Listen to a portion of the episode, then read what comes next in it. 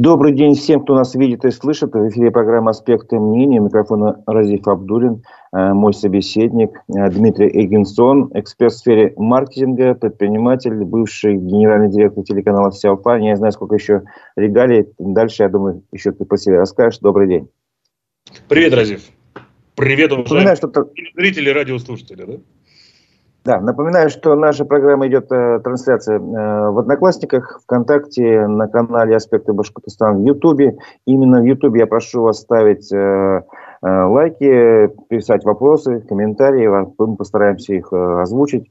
Э, будьте активнее. И предлагаю обсудить актуальные темы. Но вначале все-таки расскажи немного о себе. Как давно ты уехал в Израиль? Я забыл об этом сказать в начале программы. Ты сейчас находишься в Израиле. Как там устроился и чем занимаешься? А, про себя. Ну, э, как говорится, россияне уже не помнят имен своих героев, поэтому скажу, что я всю жизнь э, прожил, вырос и зрел э, в городе Уфе. А, с удовольствием это делал до какого-то момента, а, и пока все было хорошо. А, много чем занимался. В основном это были занятия в сфере медиа, в сфере рекламы, в сфере продвижения, маркетинга, предпринимательских всяких э, инициатив, общественной деятельности, благотворительности и много-много всего другого интересного мы делали. Ну и всякие творческие дела тоже были в моем портфеле проектов э, и остаются, я надеюсь, будут оставаться. Вот. Потом то есть, ну, много чего делал, да, был руководителем телекомпании, это был этап моей чиновничьей там, какой-то карьеры, кусочек э, что еще? Был там всякими помощниками депутатов, членами общественных советов и, в общем, занимался всякой вот этой ерундовой деятельностью для того, чтобы чувствовать себя, видимо, ну, как, как-то в некотором смысле статусным. Вот. А, много писал, публицистику какую-то, ну, если это можно так назвать, там, колонки какие-то вел, много писал в качестве блогера, ездил, встречался с разными людьми, от Егора Летова до, до Рамзана Кадырова.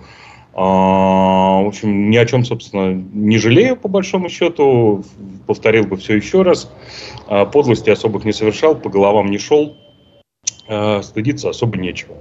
Вот. Потом в какой-то момент понял, что становится в стране душновато, и если проводить аналогию, ну вот что надо тебе в какой-то момент, вот тебя давит, давит атмосферное давление, сколько там, миллиметров ртутного столба.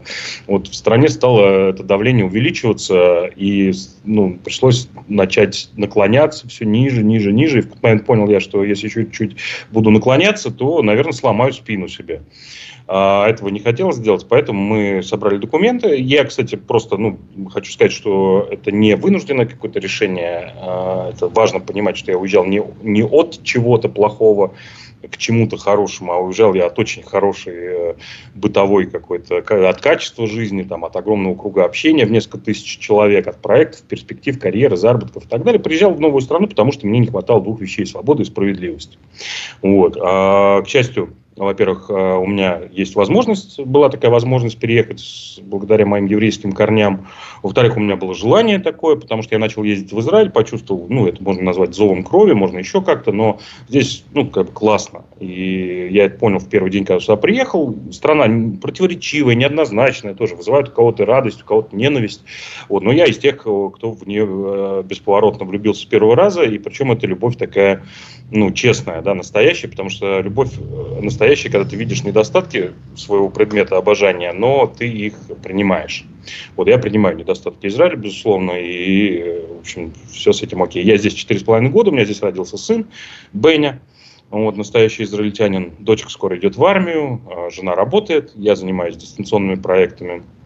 И давай я сразу на все твои вопросы отвечу, сразу в этом монологе, а потом о чем-нибудь отвлеченном. Да, да, да, это интересно. Да. А, значит, я год назад, э, когда началась, э, началось то, что вы называете с э, специальной военной операцией, значит, там сколько, полтора уже года назад, да? Год с чем-то. Полтора почти. Да, вот я в этот момент понял, что я очень зря не сделал одну вещь четыре с половиной года назад, когда уехал, потому что надо было в тот момент на ключ закрыть все двери в Уфе, выкинуть эти ключи подальше и начать здесь жить с нуля, учить язык, социализироваться и вливаться в общество израильское, ну, там, заниматься нетворкингом и так далее. Я не могу сказать, что я за это время что-то упустил, потому что я довольно много чего успел здесь сделать. Я поработал здесь в качестве там, директора по развитию телеканала, там, да, случайно совершенно получилось, там полгода занимался развитием местного русскоязычного телеканала в интернете. Очень прикольный опыт, классный с классным коллективом. А я работал с э, э, Кнессетом, с местным, с, там, с одним из его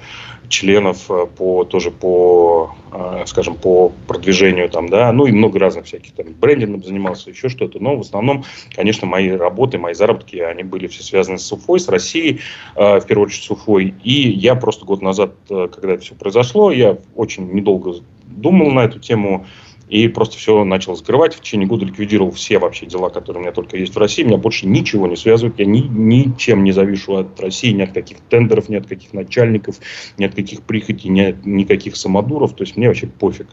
Вот. А, и я, соответственно, начал а, уже работать над наверстыванием того, что я пропустил в начале. И так получилось, что просто вот эти наверстывания меня немножко увели за пределы Израиля. Сейчас у меня несколько проектов за рубежом, ну, то есть, я имею в виду, за рубежом Израиля. А, вот один из них, например, в Лондоне, куда я в пятницу улетаю для того, чтобы им тоже позаниматься. И, ну, в общем, все, все окей, все хорошо. В очередной раз с нуля, но отчаиваться, я думаю, что я не привык, никогда этим не занимался, поэтому все нормально. Спасибо, что спросил. Ну, еще пару вопросов уточняющих. Как дела? Я слушал, да. Да, в каком статусе сейчас ты в Израиле находишься? Ну, и как сложно россиянину сейчас, там, или раньше в сравнении, вот, как с, с тобой, да, въехать в Израиль, там, получить какое-то, не знаю, гражданство или временный вид на жительство? Смотри, есть очень простая схема в том случае, если ты еврей. А евреем считается по закону о возвращении тот человек, у которого в третьем поколении есть еврей. То есть твой дедушка или твоя бабушка были евреями. Или есть. Вот. То есть по материнской, отцовской линии не важно? Не важно. А для получения гражданства это не важно. А важна материнская или отцовская линия для других вещей, которые на самом деле ну, для светского человека по большому счету не очень важно. Это простой способ а, в связи с тем, что сейчас огромный ну, наплыв вообще иммигрантов, репатриантов из России, в, в том, ну, из стран СНГ, из России, из Украины, сюда есть определенные проблемы с э, получением гражданства, то есть очереди в МВД, еще что-то, люди там переживают, тратят много денег, чудовищный рост цен на недвижимость в плане аренды там, и всего остального, там, задержки, очереди, но в целом, как бы, в целом поток большой, по-моему, если не ошибаюсь, 200 тысяч человек русскоязычных приехало за м, вот этот год с небольшим сюда, это очень много, на самом деле, это население, там, в принципе, города, вот, часть из них останется, я думаю, часть уедет через какое-то время куда-то дальше, или если в России вдруг все, во что я не верю, э, изменится и вернется к какому-то статусу-кво более-менее приемлемому, но в целом, как бы, это появилась так называемая тыквенная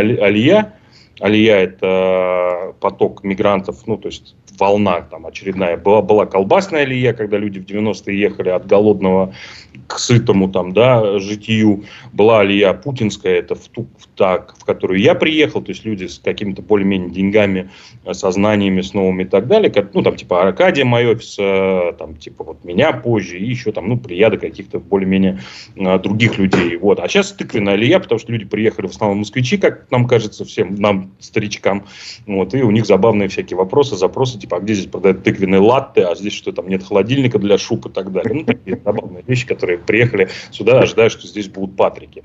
Но я как бы нормально отношусь ко всем. Я считаю, что наша задача быть одним там, монолитом и защищать свои права. Здесь тоже такая ситуация с стратификация общества довольно серьезная, потому что это издалека кажется, что все, значит, еврейский народ это монолит такой, значит, который друг за друга держится, управляют миром потихонечку, там, да, друг с другом делят прибыль от этого. Но на самом деле нет. На самом деле э, очень разные есть э, сегменты или сектора, как здесь говорят, общества. Есть религиозные, есть светские, есть правые, есть левые. Из религиозных есть сионисты и ультраортодоксы, которые не принимают сионизм. Э, там среди ультраортодоксов есть свои там хаси хасиды, литваки там, и так далее. Есть эфиопские евреи, есть грузи, э, грузинские, есть, там, э, есть российские, есть украинские, есть те, кто сейчас приехал, кто 10 лет назад. И все, это все отдельные группы, несмотря на то, что всего 10 миллионов человек. Короче, такой большой восточный э, разноплановый базар.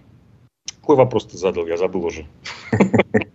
Насколько сложно получить гражданство или временный вид на жительство? Легко, если ты еврей. Только родственные связи влияют, да, и больше ничего. а, ну, у тебя должна быть... По политическим там мотивам нельзя въехать в Израиль? Как бы. Насколько я знаю, есть такая как бы, возможность, просто очень мало народу этим пользуется, это сложно очень. То есть есть страны, которые гораздо более открыты, европейские, например, для миграции, там, Германия, например, или Прибалтика. Ну, я не знаю, как сейчас ситуация, но раньше, по крайней мере, так было. А в Израиль сложно по политическим мотивам въехать, это действительно непросто. Вот. Ну и страна не самая удобная для жизни здесь в плане того, что, ну, очень дорогая жизнь, очень дорогая. Это одна из самых дорогих стран мира, в мире.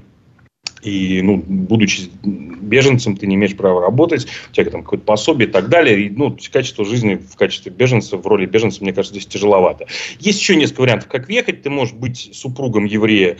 Э, ну, то есть, раньше это была такая, это, значит, история в советское время, когда женились на еврейках или евреях и выезжали, но сейчас тоже сложнее, потому что там надо 5 лет прожить, еще чего-то там, ну, там, короче, сложно тоже очень. А в каком статусе ты сам находишься сейчас? Я гражданин, я стал гражданином в тот момент, когда я прилетел сюда в аэропорту, получил сразу удостоверение личности, через какое-то время, ну, то есть ты сразу становишься. Я же проходил э, консульскую проверку, то есть тот путь, которым сейчас мало кто пользуется, потому что чудовищные очереди, ты в Москву едешь с документами, проходишь, показываешь, проходишь собеседование, там они тебе говорят. То есть меня там на второй раз э, только приняли, даже первый раз отправили, сказали, там, ну, что-то хотели проверить, видимо, думали, что я просто за документами приеду, уеду, ну, типа решимость нашу проверить.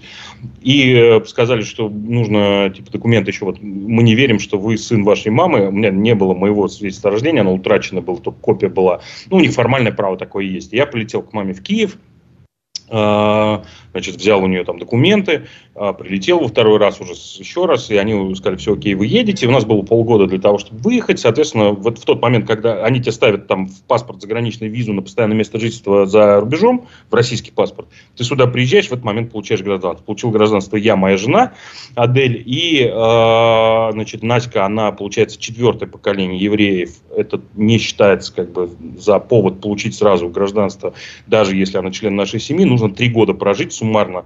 Здесь, ну вот, учитывая выезды, то есть должно быть три года проживания, после этого подаешь на гражданство, и она получила сейчас гражданство, все окей, а, все хорошо. А Банька, который здесь родился, он сразу родился в семье израильтян, соответственно, он тоже гражданин, мы все граждане. А что с языком? Знание языка, как тебе? Ты хорошо владеешь языком? Лока хатов, лока хара. Ну, тебе не мешает, короче, ты осваиваешь постепенно язык. Слушай, у меня бытовой уровень, я, когда мы приехали... И на английском общаешься? Ну, нет, ну, нет, в смысле, общаюсь я на трех языках здесь, на русском, на английском, на иврите. Стараюсь общаться а, больше на иврите, потому что, ну, смотри, язык сложный, честно. Он, все его называют простым, математичным и так далее, но, видимо, уже мне в 40 лет сложно учить что-то новое, хотя это кайфный процесс. А, значит, все, кто приезжает, у всех есть возможность пойти в Ульпан. Это такое место, где социализируют э, тебя как ну, новоприбывшего, учат языку и всяким там разным вещам полезным. Учат тебя в, как банк ходить, там, какие праздники есть, как гимн петь, кто у нас президент, ну, вот такие вещи. А, и я туда пошел, с удовольствием учился, это все в тетрадочке выписывал, все очень классно, супер, начал чуть-чуть там понимать. И у меня посыпался совершенно логично бизнес уфимский в тот момент, потому что ну, я уехал, все на мне держалось, и я вот эти счастливые мысли о том, что я сейчас уеду, буду купоны стричь, ну, нифига. Прошло там три месяца, и все, естественно, посыпалось. Мне пришлось перестраивать очень здорово бизнес, и я это сделал, причем сделал очень хорошо, мы сократили очень сильно издержки, там, сократили направление, ушли там в определенные ниши. И к ковиду, ковиду, когда он начался впоследствии, мы были настолько готовы, что мы вообще не почувствовали, что есть какой-то ковид. Во-первых, мы все работали дистанционно. Во-вторых, у меня издержки были там, ну, то есть маржинальность какая-то чудовищная была плане, ну, хорошая цифра маржинальности, потому что затраты мы снизили чуть ли не в ноль. Перевели там кого-то на удаленку, кого-то перевели на аккордную оплату. Ну, то есть все хорошо. И выжили очень хорошо в ковид, все нормально. Но, к сожалению, это меня заставило уйти из Ульпана, потому что работать пришлось там, ну, реально сутками для того, чтобы это переделать. Поэтому сейчас э, я учусь на улице, как бы учусь общаться, работая с людьми, ну, общаясь с людьми в магазинах, на улицах там и так далее. Вот. Аделька работает, она вышла на работу в крупнейшую медицинскую сеть э, э, страны. Здесь рядом с нашим домом работает она мы, мы это говорим, что значит, жена работает в медицинской, в медицинской отрасли. Она работает в аптеке, вышла, сдала этот экзамен, прошла собеседование, все, устроилась в аптеку работать. А, она работает помощником фармацевта. Это, я считаю, очень крутое достижение, потому что я бы в жизни никогда туда не пошел. То есть э, э, это очень сложно, потому что это большой коллектив ивритоязычный, там постоянно работа какая-то сложная, которую надо с утра там, ну, свою там, смену очень интенсивно работать и разговаривать на языке, который который тебе там ну, не родной абсолютно, и у тебя практики до этого не было, но э, я вижу, что она начала настолько хорошо, настолько лучше меня говорить, вот буквально за несколько месяцев, что я с огромным уважением э, всегда об этом рассказываю и считаю, что она супер молодец вообще. Вот. А у меня просто нет этой практики, я общаюсь с, с своими там, клиентами, коллегами либо на русском, либо на английском, ну, соответственно, вот так. Э, на бытовом уровне могу кофе заказать, там, поругаться на парковке, ну, не более того. Хорошо. А, я хотел тебе задать вопрос про ситуацию в Израиле. Ну, начну с других. Э, во-первых, вот смотрю комментарии пользователей наших в Ютубе. Привет тебе от Вадима Белякова передают. Огромный. А, дальше вопрос такой. Общаешься ли ты с выходцами из Башкирии, например, э, с Аббасом Галямовым, которого признают у нас в Вейнаге, там, и как оценишь его посты? Я, я, смотрю, я смотрю в Фейсбуке, помню, меня очень часто попадается, я очень часто лайкаю, он очень разумно пишет, и иногда у меня такое то есть впечатление, что он как будто взял какую-то мою глупую, недодуманную мысль из головы, ее развил и расписал хорошо. То есть мы во многом-многом совпадаем. Но по странному мы были знакомы и по Уфе, и общались, и даже выпивали, по-моему, разок или два где-то в общих компаниях что, в общем, скрепляет дружбу обычно среди выходцев из Уфы за рубежом. Но мы, как ни странно, здесь ни разу не виделись. Не знаю, не было оказии. Ну, вот так, может быть, увидимся. Не, не могу сказать, что мы общаемся. С выходцами из Уфы общаемся. Есть диаспора большая, кстати, башкирская в Израиле. Есть даже сообщество в Фейсбуке Уфимцы Израиля, по-моему, называется. Э, который активно значит, ведет наша тоже соотечественница, бывшая Уфимка Гульнар Нагуманова, которая тоже вам, скорее всего, э, ну, многим да, известна из тех, кто нас сегодня смотрит. Э, работала она на телевидении у нас в Башкирии, очень активная, хорошая, с правильным моральным ориентиром и компасом человек. Вот. Есть здесь в Холоне уфимцы, есть старые уфимцы, есть новые уфимцы, с которыми мы общаемся.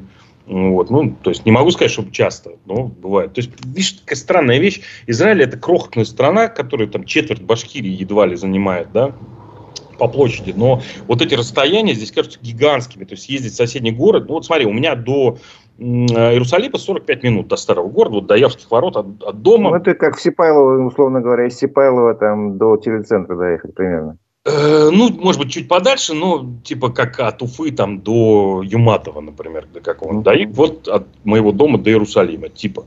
А, но мы не ездим, потому что, ну, ездим, может быть, раз там несколько месяцев туда, потому что это чудовищно далеко, надо подготовиться, поехать там и так далее. А уж куда-то в Хайфу это вообще капец, где живет Гульнар. Все познается в сравнении. А еще такой вопрос, э, думаю, нужно с него тоже начать. Три года спустя какое отношение у тебя к проблеме Куштау? Дело в том, что сейчас у нас... А? Четыре с половиной. А, ну да, да. Ну тут а, я читаю, просто, я читаю вопрос. Читаю вопрос. А, на фоне волнений в Баймакском районе, дело в том, что у нас буквально в эту субботу, минувшую, прошел народный сход в селе Тимясово, Баймакский район. Там протестовали против геологической разведки э, ну, хребта Ирандык, и там народ возмутился, 5-7 тысяч человек собралось, в общем. Ну, для нашего региона это событие достаточно значимое, даже называют его иногда Кушка, Куштау-2, вот. Твое отношение к, к событиям Куштау это раз. И второй вопрос сразу хочу задать. Насколько я помню, тебя даже хотели как-то э, пригласить посредником в переговорах между властью и защитниками горы. Да, я сначала даже... согласился, а потом отказался. Вот тоже Давай на первый вопрос. Э, без проблем, конечно. Смотри, во-первых, я про этот рандык ничего не знаю, а в целом моя... Не, не, я, сейчас отношение к проблеме Кушта у тебя как бы я оно какое? Да, смотри, э, давай, во-первых, как что все было. Я тогда прилетаю в Уфу по своим делам. Э, значит, нужно мне было, там, ну, я прилетал тогда раз, наверное, в полгода где-то в среднем, чтобы провести встречи, новые договоры какие-то заключить, идеи какие-то с ребятами повидаться, ну, побыть дома, собственно, во втором доме, которым тогда он еще являлся, и так далее. Вот. А, прилетел и поступил предложение, типа, не хочешь пообщаться? Я не особо знал о том, что там происходит, но, говорит, вот у нас есть проблема, там есть э, столкновение двух э, там, сторон, два, э, как бы, две зоны интересов сталкиваются. То есть есть предприятия, которые там, хочет это все дело разрабатывать, есть народ, который почему-то там, ну, против, да, по, определенным причинам. Вот, давай, типа, хочешь пообщаться, там, им нужен кто-то, кто в публичном поле сможет э, общаться, быть там неким посредником, правильно э, это все, ну, освещать, разговаривать. Ну, то есть кто-то, кто с человеческим нормальным лицом может от имени капитализма разговаривать с народом. Вот. Мне почему нет? То есть я это особо не был чем-то таким занят. Э, для меня было нормально там понять, что я могу приезжать, приезжать там месяц там, месяц здесь. Почему нет? И я очень тогда истосковался по каким-то большим делам. Потому что я еще совсем недавно занимался, там, э, разрабатывал проект Арт Квадрат, там, занимался какими-то большими проектами, там, ворочал какими-то триллионными бюджетами, типа того. Но, а тут я уехал, и у меня такая жизнь, как бы, ну, такая стала узенькая, маленькая, уютненькая, и вот, ну, не хватало вот этих свершений, тогда еще хотелось там чего-то огромного, а, пузыри вот эти надувать, там, говорить, что я этим занимаюсь, тем занимаюсь. А, и, короче говоря, я такой, недолго думая, поехал там, пообщался и согласился, и потом, ну, совершил типичную вот эту ошибку свою, а, которая связана с моим вообще, ну, таким скажем, динамичным, мягко говоря, характером, это вместо того, чтобы подготовиться и семь раз отмерить, я сразу отрезал, как бы все окей. А потом прошло два дня, это были выходные, к счастью, мне не надо было там каких-то активных действий предпринимать, и у меня было время поразбираться в этой ситуации, я посмотрел, что там происходит, пообщался с собственниками тогдашними, пообщался с тем, ну, там, что происходит, понял, что это вообще, ну, как не моя история, ну, что я точно там, ну, не смогу сделать все хорошее, что я увидел в момент принятия предложения, потому что мне на тот момент казалось, что, во-первых, я смогу эту там, ситуацию разрулить, э, смогу какое-то добро привнести в нее, ну и как-то вот, ну, какой-то градус снизить, чтобы люди, ну, там, не знаю, не, чтобы не было восстания какого-то, э, чтобы не пролилась кровь, а она пролилась там в итоге, потому что замелькали дубинки, как раз уже после того, как я согласился, я понял, что, ну, это как вообще не моя история, извините, как нет, это вообще не мое. Я отказался и постарался как-то вот так вот аккуратно это все, чтобы никого не обидеть, э, осветить, ну и, собственно, все. А проблема сейчас, а в чем проблема сейчас Куштау? Есть какая-то проблема до сих пор? Ну, проблема, я так понимаю, что в разработке недр и прочее. Ну, это, наверное, не, не будем сейчас, наверное, в эту тему Нет, сейчас углубляться. Смотри, момент, смотри, потому что на тот момент были одни собственники, сейчас собственники другие. Значит, на тот момент стоял вопрос разработки недр а, этой горы, да, а да. потом он был снят, и я так понимаю, что он возникнет через несколько лет с новыми собственниками и просто уже не будет, не, некому будет пищать, потому что весь этот народ, как бы, который есть, он либо будет уже э, на поле боя, значит, сложит, сложит голову, либо будет запуган тем, что происходит со, со всей страной. Как бы. Все, поэтому, ну, вот это все, что там было, вот эти проявления гражданского проекта, это такой, ну, типа, пар в свисток ушел, называется. Вот вместо того, чтобы, ну, там, сделать что-то серьезное, вот, просто сменили собственники, и одни сменились на других, как бы. Причем, я не знаю, какие более симпатичные симпатичные, какие менее. Мне кажется, что вот эти олигархи, э, там, которые сегодня владеют э, всей страной, ну, это наиболее несимпатичные люди в стране, благодаря которым говно все, я извиняюсь, происходит. Потому что по большому... Хорошо, ну вот смотри. Это вся страна. Хочу, это... Хочу мостик перевести к этому. Я закончу. А... Люди, которые бьются Хорошо. за, как бы, ну, за чужие деньги, понимаешь? Вот. Поэтому, ну, какая разница? Понял. Вот получается, смотри, мостик. 20 мая у нас в Башкирии проходит народный сход, там 5-7 тысяч человек протестуют против разработки уже там хребта Ирендык. А в этот же момент, в субботу, 20 мая, вечером в центре Тель-Авива э, собралось там гораздо больше людей, там что-то порядка 135 тысяч, по-моему, с протестом против судебной реформы э, израильского правительства. И, и сколько я вот посмотрел информацию на эту тему, там массовые протесты у вас проходят уже 20-ю неделю подряд, за исключением, там, может быть, одной недели, когда была военная операция Израиля. Вот. Что ты думаешь об этой судебной реформе, если, конечно, тебя интересует? Э, ну, слушай, меня интересует она как жителя Израиля, как... Э, вообще, давай чуть-чуть пошире взглянем на это. Вот у нас за мои четыре с половиной года здесь выборы были, по-моему, четыре раза. Я четыре раза ходил. Каждый раз ситуация меняется. Каждый раз, э, то есть два раза менялось. Правительство сначала было такое правое, когда я приехал под руководством Нетаньягу. Потом сменилось, правительство стало левое э, под руководством там, других ребят. Э, и потом сейчас опять вот правое правительство, и сейчас опять у нас э, значит, по опросам показывает, что коалиция проигрывает оппозиции, и а, за эти... Это очень клево, это очень здорово, что ты приходишь, твой голос решает, все честно считается, это офигенно вообще, просто, просто понимаешь, насколько большая разница того, что происходит здесь, и того, что происходит в России, там, выборов, э, вот этой избирательной системы и так далее. Но есть, конечно, свои минусы, и э, есть обратная сторона этой демократии, ну, например, там, вот, ну, то, что не могут долго принять бюджет, например, там, коалиционные переговоры очень сильно искажают вообще, ну, понятие справедливости тоже. Для меня очень важно. Я в самом начале это сказал, что я уехал, потому что не было справедливости. И здесь тоже есть несправедливые вещи. Они не такие вопиющие, чудовищные, как те, которые я вижу в России, видел.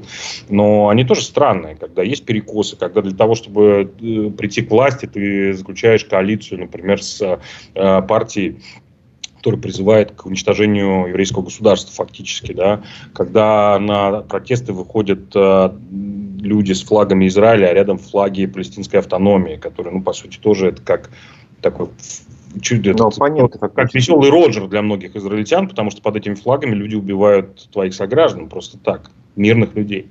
А, причем убивают в терактах, как, ну, именно как террористы, не на поле боя, не там в какой-то ситуации, где хоть как-то это можно оправдать, а в, терактах, в террористических актах натуральных. Вот. И это с одной стороны. С другой стороны, а, то, что происходит там с права, тоже мне не очень там вещи некоторые нравятся. То есть вот тот огромный перекос, который идет сейчас в, в например, в политике репатриации, да, то есть как бы отворачивают, закрываются, там финансирование снижается у русскоязычных ульпанов, там, да, то есть э, сложность репатриации, ну, такие глупости, которые просто можно не допускать.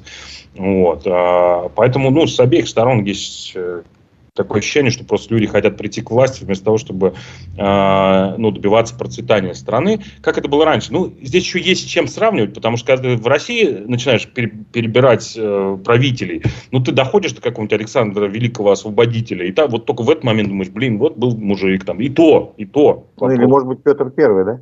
Нет, я не думаю. После того, как я прочитал Алексея Толстого «День Петра», я понял, что ну, как бы это не мой герой. Вот. А, ну, есть много историй про него. Я могу порассказать, как он в Лондоне был. Я там изучал эту историю. А откуда в Лондоне есть улица Московитов, почему она там появилась. Это замечательная история. Но э, я не про это хочу сказать. Я хочу сказать про то, что э, есть вот эти чудовищные перекосы, и которые, ну, хочется как-то э, изменить. И ты сравниваешь с Бенгурионом, там, с Голдой Мейер, которые говорили и делали, ну, действительно, великие, серьезные вещи. А сейчас ты понимаешь, что просто этих людей нету, и куда они, собственно, делись, хочется спросить.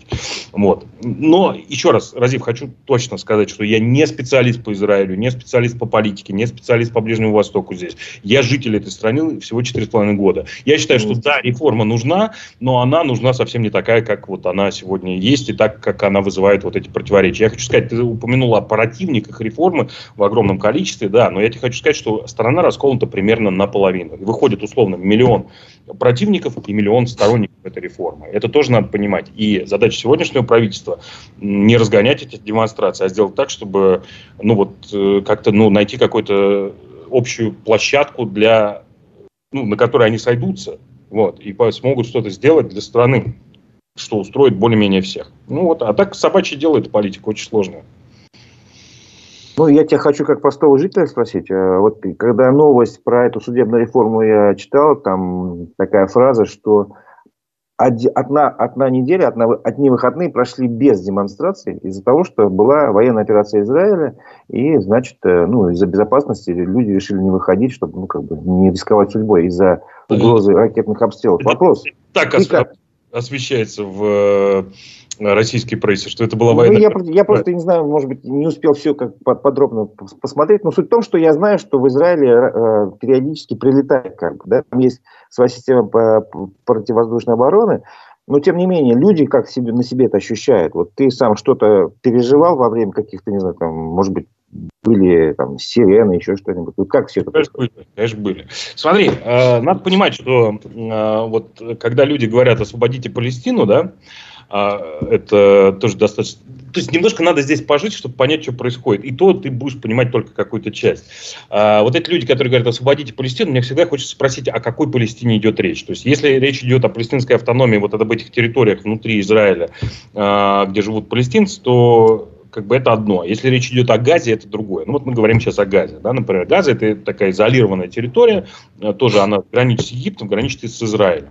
В общем, со стороны Израиля там есть стена, и со стороны Египта почему-то есть стена, про которую обычно не говорят. Почему-то вот газу Египет отгородил от себя. Зачем, спрашивается, почему? Да? Значит, на территории газа живут, э, это, это такой в голове, когда говорят сектор газа, это какие-то как будто разруши, разрушенные там траншеи, землянки и так далее. Не, нифига, я там был. Рядом напротив там такой пригорочек есть через дорогу, как бы, и видно вот эту газу. Это город с небоскребами, с пляжами, там, со всеми делами. Большой город. Э, ну и большая территория с, с, там, с пригородами и с э, землей там. То есть когда-то там присутствовали израильтяне, потом отдали э, палестинцам, и там к власти очень быстро пришел Хамас, террористическая организация, с которой российское правительство сейчас дружит и заключает договоры всякие, и ездит друг к другу в гости. И Хамас поскидывал с крыш, там действительно это были случаи представителей правящей партии арабской до этого, которые там были, и на выборах легально пришли к э, власти как бы террористы, ну, со своими методами типа скидывания с крыши. Вот живут они там, значит, им дают деньги. Мир, там, страны залива им э, спонсируют их, Израиль там что-то, насколько я помню, э, какую-то помощь там тоже, ну, для чего-то дает, видимо, не знаю. Э, по крайней мере, я знаю, что оттуда люди ездят на работу сюда, э, лечиться ездят в Израиль и так далее. Э, вот. И соответственно, они там живут, и большой, большая часть населения занята вот этой террористической деятельностью, там, типа э, копания тоннелей, изготовления э, значит, вот этих реактивных снарядов и всего прочего. И когда что-то происходит у нас, ну, например, там, формальным поводом может быть там, месяц Рамадан, или, может быть, э, какой-то суд, который постановил что-то как бы не в пользу э, арабского населения, там, да, как кого-то из представителей, как это было там пару лет назад по поводу да, выселения. Началось все это, что постановил суд выселить незаконных э, захватчиков каких, какой-то еврейской собственности в Иерусалиме, там, если я не ошибаюсь. Значит, после этого, как обычно в э, мечети на Храмовой горе э, прошел, э, прошло, прошла молитва, где значит, эти ребята там, это не Уфимская мечеть на улице Тукаева, я хочу сказать, это главная мечеть, по сути, мира э, на горе, откуда по преданию по Корану э, Мухаммад э, на своем крылатом коне вознесся на, э, чтобы общаться с Всевышним. Ну, вот такое святое место, там второе по святости у мусульман всего мира. Поэтому там очень много из-за этого там противоречий идет. И там проходит часто намаз, и мулла, вот тот, который там, значит, отвечает за это все. Я не могу ошибаться в терминах, не очень глубоко знаю мусульманскую там, культуру. И, а, ну, вот тот человек, который читает эту молитву, он бывает читает читает там проповеди и начинает разжигать, типа, евреи плохие, надо их всех, значит, кончать, и они начинают закидывать петардами, там, камнями тех, кто внизу под этой горой молится у стены плача, и начинается рубилово. Ну, начинается какая-нибудь ерунда с, э, с газа, начинают стрелять. Обычно стреляют по югу. У меня стоит приложение, юг, там, вот, Сдерот город, и прилегающей, прилегающей там территории. Я там был в этом городе, это ну, чудовищное впечатление, честно говоря, производит. Э, люди живут в городе бомбоубежище, где в, каждом, в каждой квартире есть бомбоубежище, каждая остановка это бомбоубежище, каждая детская площадка, там гусеница такая, я был, видел, э, ну такая гусеница, лабиринт, в который дети бегают, и у него вот такие вот стены полметра, понимаешь? А, и там, например, школа, у нее там стены в шрапнели, в следах. И люди живут. И у них там у детей, у, там, не знаю, у четверти детей инурез от этого, от того, что и там сирена не, не ревет, потому что она так часто там звучит, что это люди с ума сошли, там говорят «Цева Адом», громко просто голос женский говорит «Цева Адом», тревога, цвет красный, вот. А у нас э, срабатывает приложение и начинается сирена. Достреливают иногда на нас. И вот два года назад и в этот раз были сирены уже достаточно серьезные. То есть мы бегали в бомбоубежище, летят ракеты. Мы знаем, что надо, когда звучит сирена, у нас где-то полторы минуты, чтобы укрыться. Это очень много на самом деле. Ты успеваешь все успеть схватить ребенка, собаку, вещи, ключи, воду, там, если надо, и спускаешься. Если первый раз, обычно люди спускаются просто в подъезд, спускаются на этаж ниже и стоят. Вот. Если это все посерьезнее или много там ракет, то спускаются уже в убежище. У нас в подвале убежище такое, там диванчики стоят, вот, достаточно уютно все. Можно посидеть, пообщаться с соседями, что не так часто бывает. И звучит сирена несколько минут, по, слышишь над головой хлопки, это ракеты железного щита сбили ракеты, которые летели на нас. И, собственно, все, там, через 30 секунд можешь выходить. Э, потому что после этого 30 секунд еще обломки падают. Э, есть жертвы, бывают э, крайне редко, но ну, то есть их не, не очень много, потому что если все делать правильно, то, в принципе, все будет нормально. Но любая жертва, то есть ребенок, взрослый, неважно, это чудовищно, и мы не заслуживаем этого. Да? То есть, а в этот раз началось с того, что Цахаль Цахал, армия Израиля, армия обороны Израиля, они ликвидировали несколько главарей вот этого исламского джихада. Это даже не Хамас, это прокси иранских каких-то, значит, э, сил правительственных, то есть Иран неровно тоже к Израилю всю, всю жизнь дышит, хочет, чтобы нас не существовало, и, в общем, есть множество стран и политических сил или околополитических, которые официально провозглашают своим лозунгом как бы, уничтожение государства Израиля. Когда э, ты слышишь о том, что это, ну, как бы Иран в очередной раз это заявил, где-нибудь рядом видишь новость про иранскую ядерную программу, что у них там несколько процентов осталось до обогащения урана, ты немножко так, типа, ну, страшноватенько. Но при этом, Разив, хочу сказать, что есть такая штука, как э, называется индекс насильственных смертей. Э, это статистика, которая показывает на тысячу человек, сколько человек умер, на тысячу смертей, сколько смертей от рук других людей. Израиль в этом рейтинге, можешь посмотреть, он на каком-то там типа 90 каком-то месте. Ну, то есть довольно... Это рядом там, с Бельгией, с какой-нибудь, с Нидерландами, вот с спокойными европейскими странами. При этом Россия, она занимает там одну, ну там, 20 строчку или 18 это типа уровень там какого-нибудь Конго, например, или какой-то африканской страны, которая рядом находится. Поэтому я хочу сказать, что здесь гораздо безопаснее несмотря на все обстрелы. То есть миф такой о том, что в Израиле жить небезопасно, он ну, имеет почву, но на самом деле не, не подтверждается действительно. Ну, слушай, жить везде небезопасно, нету безопасности. Но... Нет, ну я хочу сказать, там вот в условиях проведения этих военных операций и прочее. Ну, смотри, это не так часто бывает, э, это не так часто бывает, это действительно раз там в пару лет. Вот, но... Слушай, у нас сильная армия, ты понимаешь, здесь для чего эти, ну как бы для чего ты налоги платишь, почему такой большой бюджет у армии? Это реально, то есть здесь очень любят солдат и уважают, и когда ты, ну, их очень много ты едешь в поезде, например, куда-то, или в автобусе, или просто на улице ты видишь на остановке стоят солдаты с оружием, они едут из э, дома с выходных, например, в казарму, э, на пляже бывает, в кафе такие, ну, они всегда носят оружие с собой. И ты знаешь, что они рядом, в случае чего, они тебя защитят. Очень часто я вижу ситуацию, когда кто-то платит за солдата. Просто вот стоишь в очереди, и перед тобой стоит солдат, и перед, там, или двое, и перед ним еще кто-то. И, и тот вот кто-то, он говорит, я за этих ребят плачу, типа, ребята, заказывайте, что хотите, например. Или скидки какие-то для солдат. А, или сбор какой-то идет для солдат-одиночек, потому что есть э, те, кто репатрировался, ну, живет без родителей, и для них там какие-то благотворительные всякие инициативы, сборы и так далее. Солдат очень любят и уважают. Это очень здорово. Вот. А, ты говорил о том, что жизнь в Израиле дорога. Я хотел бы на эту тему Очень. немножко поговорить. А, для сравнения, можешь дать какую-то картинку, как вот это россияну понять, что жизнь дорогая в Израиле? Ну, давай, смотри, вот сколько сейчас стоит в... Ну, смотри, давай сравним Москву и Тель-Авив, например, да? То есть, ну, если бы я жил сейчас в Москве, как бы по отношению как бы Тель-Авив, Халон. Халон – это пригород Тель-Авива. Есть Тель-Авив, большой Тель-Авив. То есть вот Халон это отдельный город, потому что а, нет, э, я слышал версию, что не объединяют вот эти все Тель-Авив, Халон, Батьям, а, Риша, Рамадган и другие вот эти все Бнейбрак, то есть вот это все сросшиеся боками города. Вот, есть Тель-Авив, Яфа, и как бы есть муниципалитеты другие. А почему? Потому что я слышал версию, что, ну, поскольку столица Израиль, не может быть город больше Израиля, типа. Вот, ну, такая красивая версия, может быть, поэтому. А, так, ну, вот если брать, то это какой-нибудь, например, если брать Москва-Сити как центр Москвы и Тель-Авив как центр, там, э, Сарону, например, с, э, ну, там, центр-центр, да, деловой, то я живу по отношению к Сароне, как, а, например, если бы я в Москве жил по отношению к Сити, например, на на метро «Сокол», например, на каком-нибудь, или чуть дальше. Вот сколько стоит вот на метро «Сокол» аренда квартиры с двумя спальнями и гостиной примерно? Могу сказать. Не могу ну, сказать. Что, я, я, я в Уфе. Ну, предположим, она стоит, ну, не знаю, 60 тысяч хрущевка с двумя маленькими спальнями и гостиной. Так, а здесь такая квартира, сейчас тебе скажу, сколько она будет стоить в рублях. Секунду. Эм,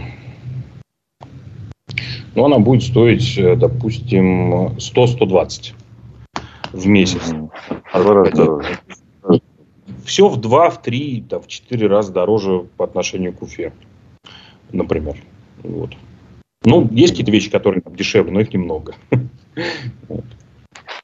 Ну вот читал тоже новости, я не знаю, я нашел такой сайт, э, новости из Израиля, там э, писали о том, что якобы в начале мая молочные товары подорожали на 8% с копейками, цены на них регулируются, контролируются государством. Молочные комбинаты требовали повысить их на 16%, но потом был достигнут компромисс. Сейчас комбинаты снова требуют дополнительного подорожания. Если не договорятся, правительство и вот эти производители, то угрожают с 1 июня повысить цены на, моло, на молочные продукты на 16%. Как с молоком дела? В Израиле. Слушай, я молоко не... магазин.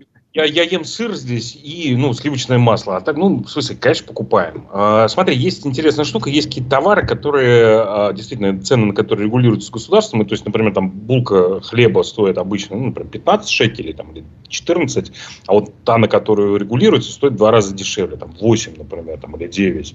Есть масло, которое фиксировано, есть молоко. И вот эти товары, как, как правило, быстрее всего разбирают. Вот масло, я тебе хочу сказать, что на самом деле то, на которое регулируется цена, ну, по идее, должна быть ерунда, а это лучшее масло, которое здесь продается. Это редкость вообще. Компания Тнува производит его. Э, в общем, если есть оно в продаже, мы всегда берем 5, 6, там, 10 в морозилку, пусть будет.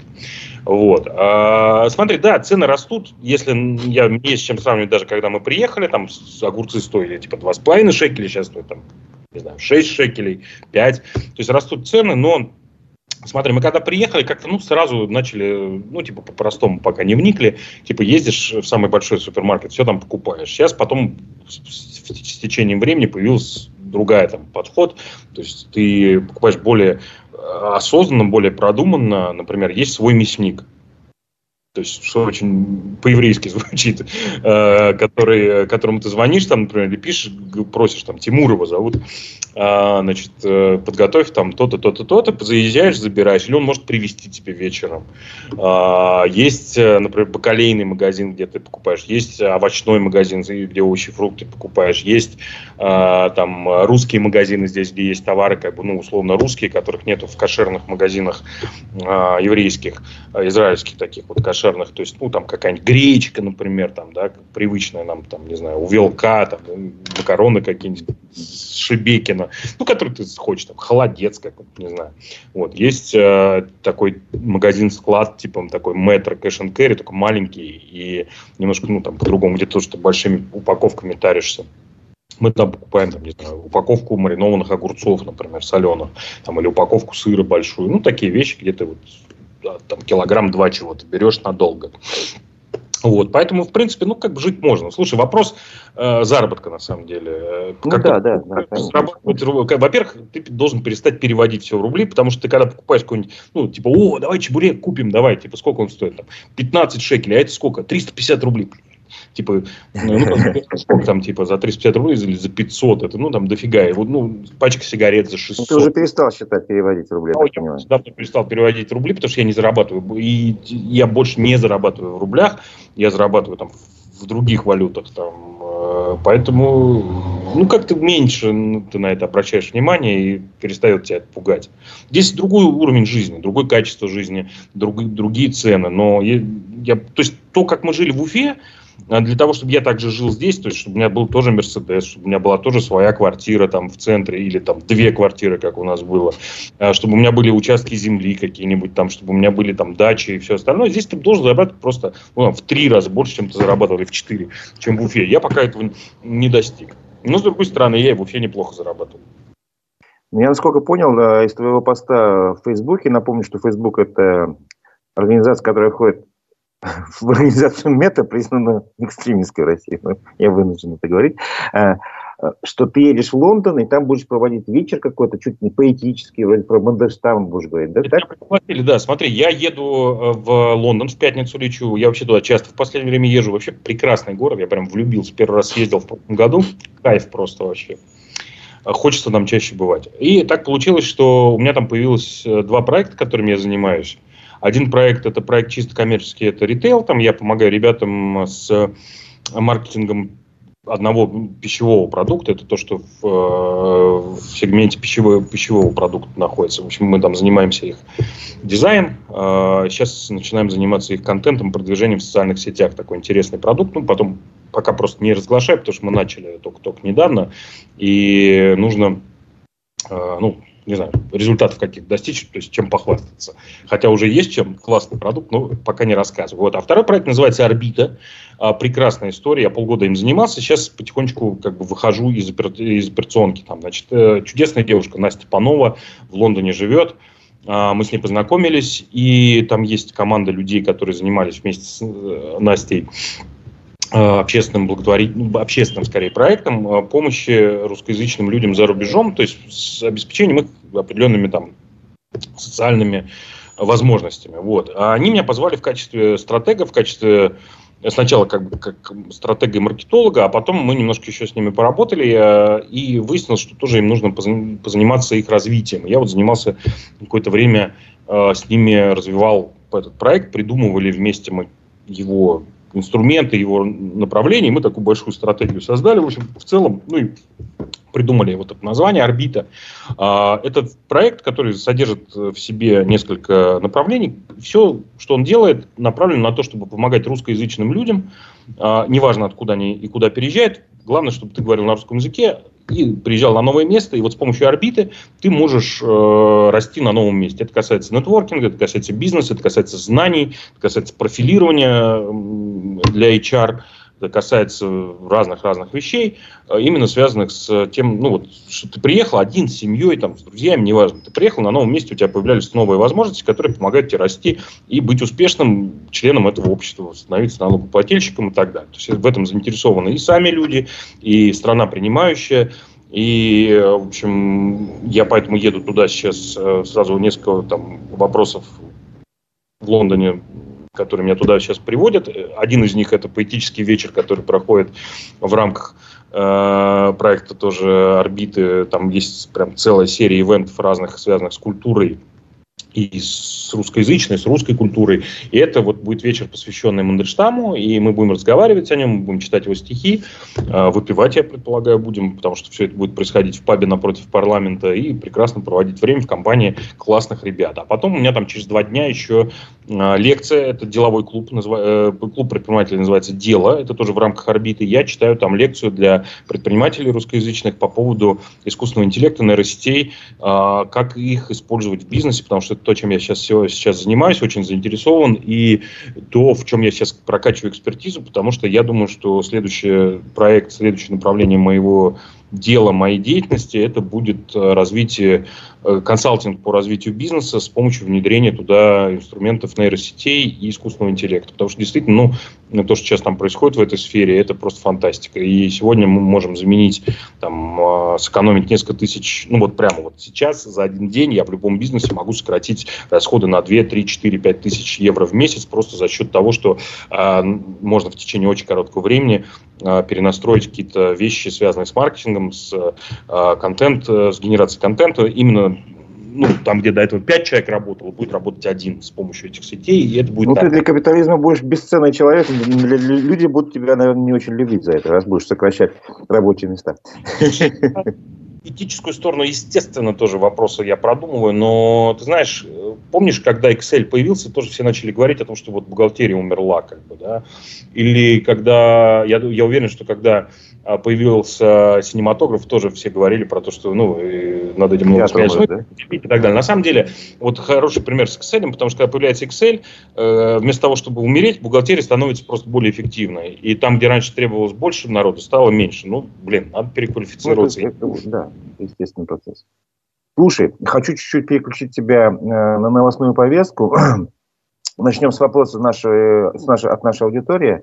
А, как Дмитрий оценивает Юлию Емугуэну, которая сейчас руководит телекомпанией «Вся Уфа», и как вообще оценивает городскую телекомпанию? Если, конечно, ты вообще можешь ответить на этот вопрос. Я не могу, я не знаю, что там происходит. Я знаю. Ну, я, соответственно, Мостик, смотришь какие-то российские телеканалы, может быть, уфимские, да, там, конечно, или не смотришь?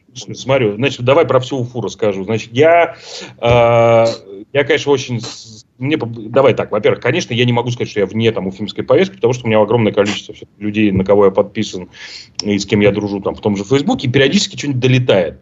А вот. Э, и я знаю, что ушел Азамат, и какая-то там непонятная история, я видел э, новости, но я не вникал, мне не интересно это, если честно. А, и какая-то девочка такая юная пришла на, на позицию директора. Ну, могу пожелать только удачи, симпатичная, молодец.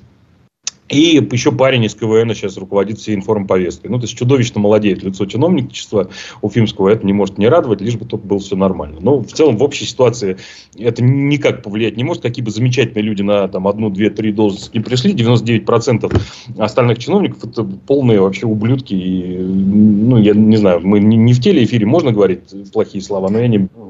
Вот. А только матерные слова нельзя. Хорошо, говорились. А, что я хотел сказать-то про уфимскую повестку? Да, поэтому я там не особо в курсе. Э, что-то долетает. Я обычно, ну, я когда вижу, что, что в Уфе чудовищное происходит, типа огромные буквы Z при въезде в город, или Э, там, я не знаю, кого-нибудь арестовали в очередной раз, там какая-нибудь административка или какие-нибудь палатки стоят.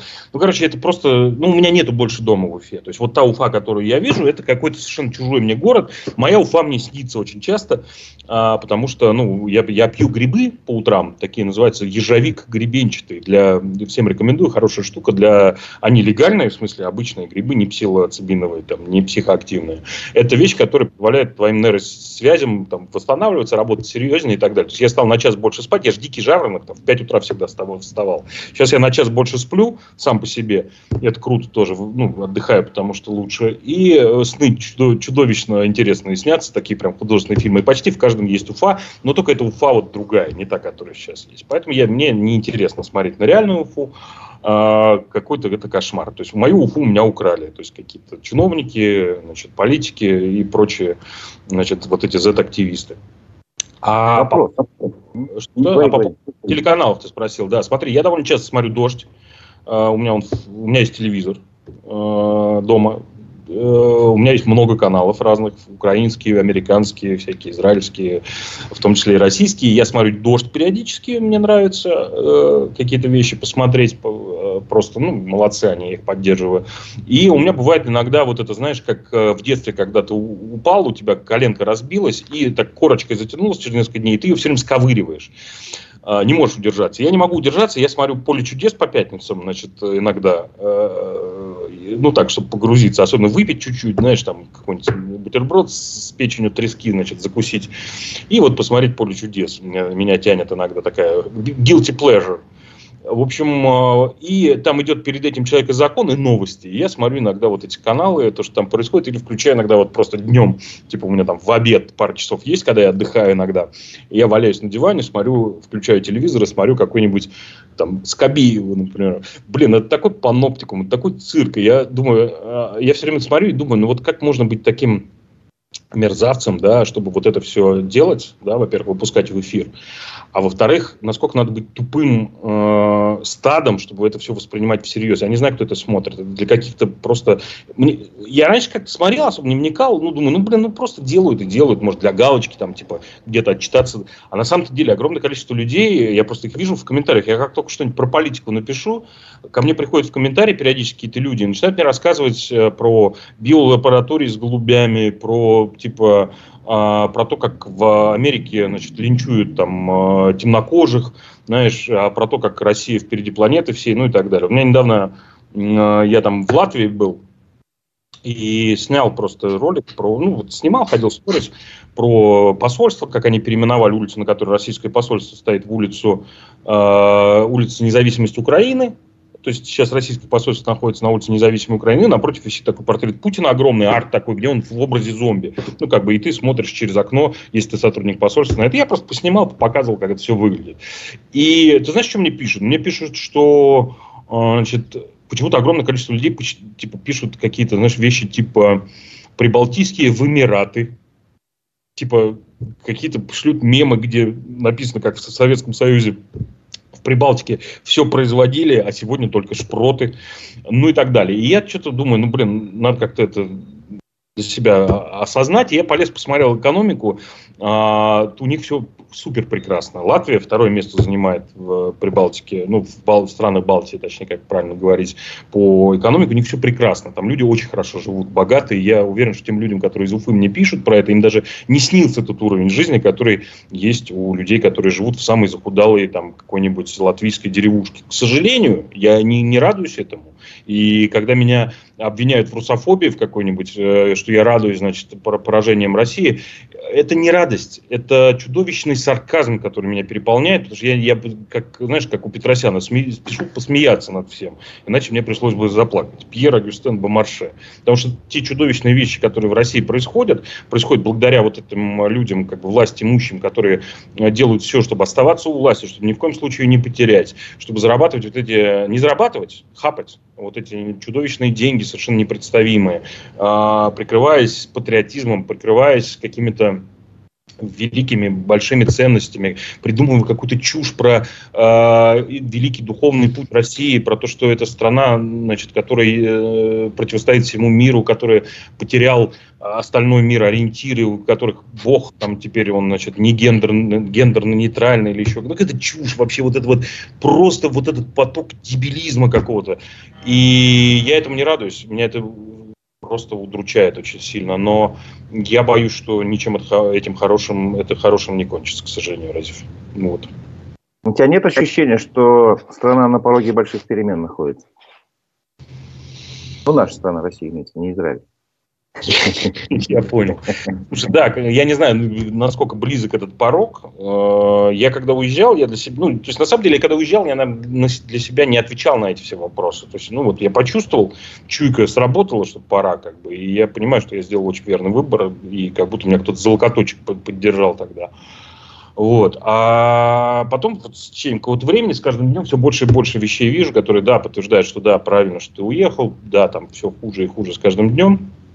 Э, я хочу, чтобы я вообще перестал об этом думать, потому что, ну, на самом деле, как бы для меня я ставлю крест. То есть мне э, очень важный момент, да, э, я как бы ты такую тему затронул, о которой я очень много думаю, о которой мне часто пишут в комментариях и пишут о том, что я, значит, э, родину там предаю там и так далее. И я задался вопросом, а что такое родина вообще? И, мне, и людям это спрашиваю, и мне отвечают, что родина, ну как, это могилки предков твоих, значит, это дом, в котором ты вырос и так далее. Ну, я тоже для себя отвечаю, что могилки нужны живым, а не мертвым, и что память об этих людях живет в тебе, неважно, где ты находишься, и что дом твой, он не, не, это не тот дом, где ты вырос, а тот дом, где тебе хорошо. И тот дом, где, тебе, где у тебя твоя семья, например, твои друзья, где ты готовишь, э, в гости людей приглашаешь, вот там, где твой дом, где тебе безопасно, где тебя не заберут в милицию, не посадят там на бутылку за то, что ты э, что-то сказал плохое, там, да, не соответствующее их пониманию. Вот где родина. А, Место, где тебя любят, как бы, к тебе относятся с уважением. А, ну да, ну если ты этого заслуживаешь. Перемен, да, конечно. То есть, смотри, я давно еще об этом говорю, что впереди у России, скорее всего, к сожалению, я, я надеюсь, что я ошибаюсь, но, а, к сожалению, я думаю, что я прав, что впереди есть плохие варианты и очень плохие варианты. Значит, есть э, варианты, где пройдет все с малой кровью, и там, где пройдет с большой кровью. Я думаю, что неизбежно, ну, то есть, либо большая война на территории России, либо это будет э, потеря целостности государства в том виде, в котором есть. Потому что имперская э, основа, но она не, не, не релевантна в наши дни сегодня. То есть вот тут та империя, которая себя пытается построить Россия, это оболочка империи, а внутри это пустота, как папье-маше. Потому что нету, то есть те вещи, которые выдаются за вот эти скрепы, за, за клей, который скреплять должен империю, то есть экономика, например, или э, религия, или э, там еще какие-то, не знаю, какие-то вещи. Нет, этого нет ничего. Есть разо, разоб, разобщенность, и те вещи, которые... Ну, вспомни, вот смотри, например, даже в той же Башкирии э, периодически возникает... Вроде которые мы всегда за пример говорим, что в Башкирии, как капля воды, отразилась вся Россия с ее многонациональными поля, вот эти все. Да-да-да, это слова Владимира Путина, я напомню. Да, на въезде в, или раньше висели в какой-то в Уфу из какого-то там Чекмагушского района, я всегда с удовольствием там фотографировался. Понимаешь, когда, да, действительно, мы, да, мы праздновали одни и те же праздники, разные праздники вместе. То есть ты приходишь на Курбан Байрам, ешь плов, там, например, или ты в синагогу можешь прийти и встретить там татарина, башкира, и, ну, нет никаких проблем с этим, да, или там на Пасху тебе яички принесет какая-нибудь соседка, да, если ты мусульманин, и, ну, это нормально, это не оскорбление. Вот. Но в то же время, как только появляется какая-то, ну вот только повод какой-то чуть-чуть более серьезный для вот этой разобщенности, появляются проблемы. Поклонные кресты какие-нибудь, какая-нибудь вот эта вот дура, с которой голая встречает милицию, э, выходит и начинает говорить, что, значит, армяне вы там, значит, э, взорвались, или евреи, помните, что вы гости на нашей гостеприимной земле, и так далее, понимаешь? Это все находит великолепную поддержку в народе, потому что а, вот эта ксенофобия, она в крови у, каждого человека, не только у россиян, я вообще про всех говорю, просто э, эту ксенофобию, она в крови у людей, да, то есть ты чужаков отвергаешь и ищешь своих. Вот. Но это не цивилизованно, это же не животное, это же не зверь, это же не в стае. Вот. Э, поэтому государство должно эти вещи регулировать и насаждать, э, помогать людям э, не лозунгами, а не слоганами, которые начертаны там пустыми, а какой-то деятельностью. Я был когда в Чечне, Значит, мы улетали оттуда, из, э, улетали мы не из Грозного, улетали из Магаса, из соседнего аэропорта. Магас – это, получается, Ингушетия. Вот. И мы сидели, у нас задержка рейса часов 6, и мы сидим в кафе. Лет 10 это назад было, примерно. Сидим в кафе, ну, такие, в общем, не похожие на коренных ингушей абсолютно люди, смотрим какие-то кино, ржем, там, ну, кушаем, курим. И к нам периодически подходят какие-то люди и спрашивают, вы откуда, кто такие, ну, там, интересуются, интересно им. Мы рассказываем. И вот практически все они, все, с кем мы там встречались, э, узнавая, что мы э, только что приехали из Грозного там, со встречи с Рамзаном Кадыровым, плевали на пол, фактически, и говорили, называли его Рамзесом, вот, и желали ему самого нехорошего, чего только можно. И это соседи, это практически, это очень близкие там по многим вещам народа. Почти. Тут, скорее всего, дело не в ксенофобии, а в чем-то в другом, я думаю. Ну, нет, естественно, есть причины, да, но я хочу сказать, что всегда есть э, вот этот повод, то есть это полыхнет очень быстро и безвозвратно. Ведь тоже, в, э, например, там, в каком-то там в 16-17 году до революции никто не думал, что вот империя вот эта да, превратится в пылающую землю. Там, где э, вчерашние генералы в лампасах будут получать шашкой, вот, своей же шашкой по голове, понимаешь?